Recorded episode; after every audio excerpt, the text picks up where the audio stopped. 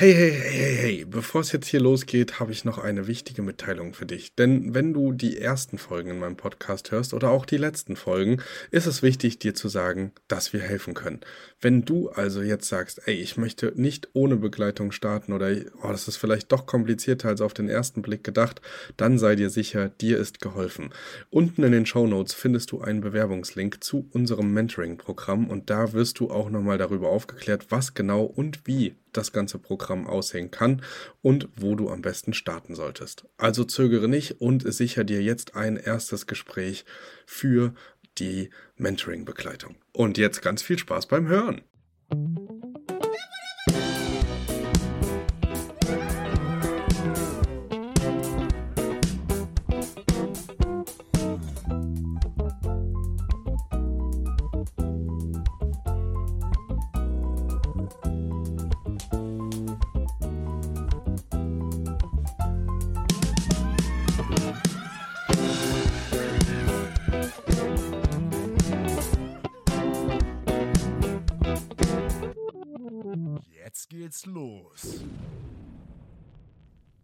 Hallo und herzlich willkommen zu einer neuen Folge vom Erhört Podcast. Und heute geht es weiter mit Teil 3. Wir hatten den Cliffhanger ähm, zum Thema Steuern schon da. Ähm, es sitzt wie auch in den letzten Folgen Professor Lehleiter mir gegenüber sozusagen im virtuellen Raum und wir besprechen heute das Thema, ab wann lohnt sich eine GmbH. Schön, dass du wieder dabei bist. Genau, hallo Kelvin, grüß dich, hallo Community. Ja, die Frage, die kommt ja nicht bloß bei Airbnb, sondern die kommt häufiger, ab wann lohnt sich denn so eine GmbH? Und die Lieblingsantwort des, des Steuerberaters ist ja, es kommt drauf an. Und ähm, so, so, ist es auch hier, ja. Äh, da gibt's nicht ähm, 20.000 Euro, ja. Das wäre A, zu kurz für einen ganzen Podcast, ne? B, wäre es auch nicht richtig. Weil man muss erstmal schauen, die persönliche Situation. Ja, wovon lebe ich denn? Das ist immer das entscheidende Merkmal. Habe ich anderes Einkommen? Brauche ich mein ganzes Airbnb-Einkommen für mich selbst oder habe ich Überschussliquidität? Ja? Und wenn ich keine Überschussliquidität habe, weil ich alles für mich brauche, ähm, dann brauche ich mir auch wegen einer GmbH ich keine Gedanken zu machen. Ne? Das, das lohnt dann nie, weil was passiert? Ich baue mir dann eine GmbH auf ähm, und habe dann eine Struktur, die erstmal viel Geld kostet und muss mir eh alles wieder ausschütten oder rausnehmen, damit ich leben kann. Und dafür äh, mal so eine kleine Milchmanager-Rechnung, dann hat man das schnell drauf. Bei einer GmbH haben wir im Regelfall auf Ebene der GmbH so eine Steuerbelastung von etwa 30 Prozent. Ja, die zahlt nicht Körperschaftssteuer und die zahlt Gewerbesteuer. Und da kommt die auch nicht raus, weil kurzfristige Vermietung ist immer gewerbesteuerpflichtig bei einer GmbH. Also da brauchen wir gar nicht zu diskutieren, das geht nicht. Ne? So, das heißt, ähm, wenn wir mal 100 Ertrag haben, ne, dann müssen wir schon mal 30 Prozent von den 100 an Steuern zahlen. Dann bleiben nur noch 70 übrig auf Ebene der GmbH.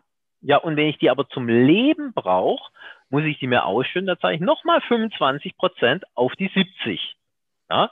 Und so von, von äh, 70, 25 Prozent sind so pff, ja, 18 etwa.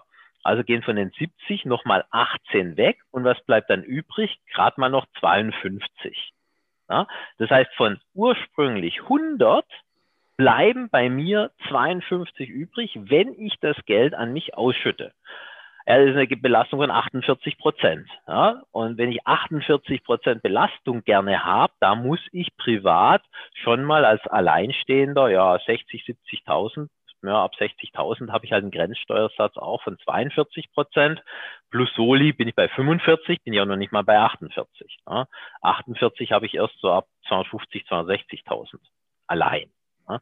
Also aus der Sicht heraus äh, sieht man, glaube ich, recht schnell, dass sich diese GmbH immer nur dann lohnt, wenn ich sage, hey, ich brauche das Geld nicht, ich brauche es gerade nicht. Ne? Ich brauche es zum Reinvestieren, ich brauche Cash, ich brauche freie Liquidität, damit ich ein Rad größer drehen kann, damit ich Sicherheit habe.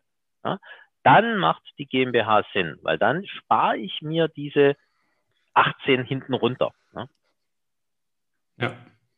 Ja, wahrscheinlich auch ein ganz wichtiger Tipp, ähm, dass ihr da ein bisschen aufpasst, was ihr für eine Gesellschaft gründet. Ähm, ja. Genau. Ja.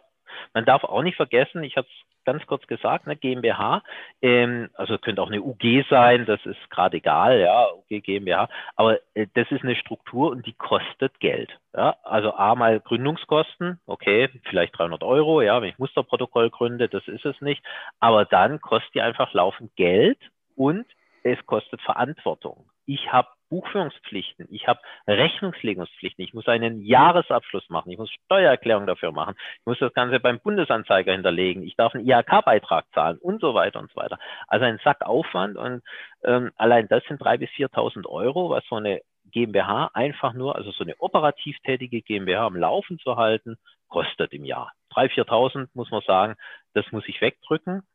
Ähm, und dann kann man schon mal hochrechnen, ja, ab wann sich sowas dann echt lohnt. Ne? Da sind wir irgendwo bei 30, 40.000 Gewinn, wo ich sage, da ist Überliquidität, die brauche ich nicht. Ja, dann habe ich auch diese 3.000, 4.000 Strukturkosten drin, aber ich habe unterm Strich mehr Liquidität, die ich dann wieder zu mein, mein Rad neu spinnen verwenden kann. Ja.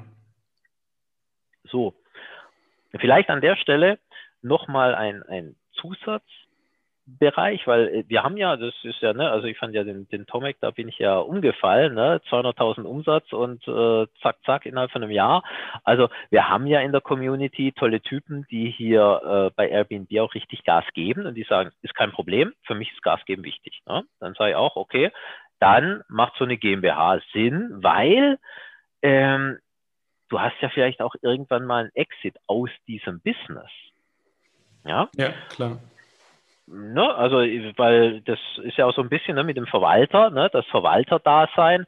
Äh, unter Umständen, ich, ich mache mir meine Strukturen so und dann verkaufe ich meine gesamten Strukturen. Das ist ja legitim, ne? Das machen ja auch manche. Und da, ähm, da ist auch wieder so, GmbH kann da sinnvoll sein.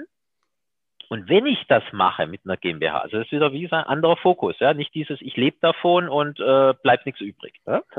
sondern ähm, dann mache ich aber gleich eine Holdingstruktur. Da mache ich gleich eine Holdingstruktur, das heißt, ich gründe eine GmbH und die gründet die nächste. Ja? Und vielleicht, damit wir die Leute nicht überfordern, ist das jetzt der Cliffhanger für unsere nächste äh, Folge, wo wir sagen, wir gehen mal in Holdingstrukturen. Okay, dann machen wir das doch direkt so. Ähm, bleibt also dran, es wird nur spannender ähm, für all jene, die genau dieses Thema jetzt aktuell ähm, beschäftigt. Bis denn.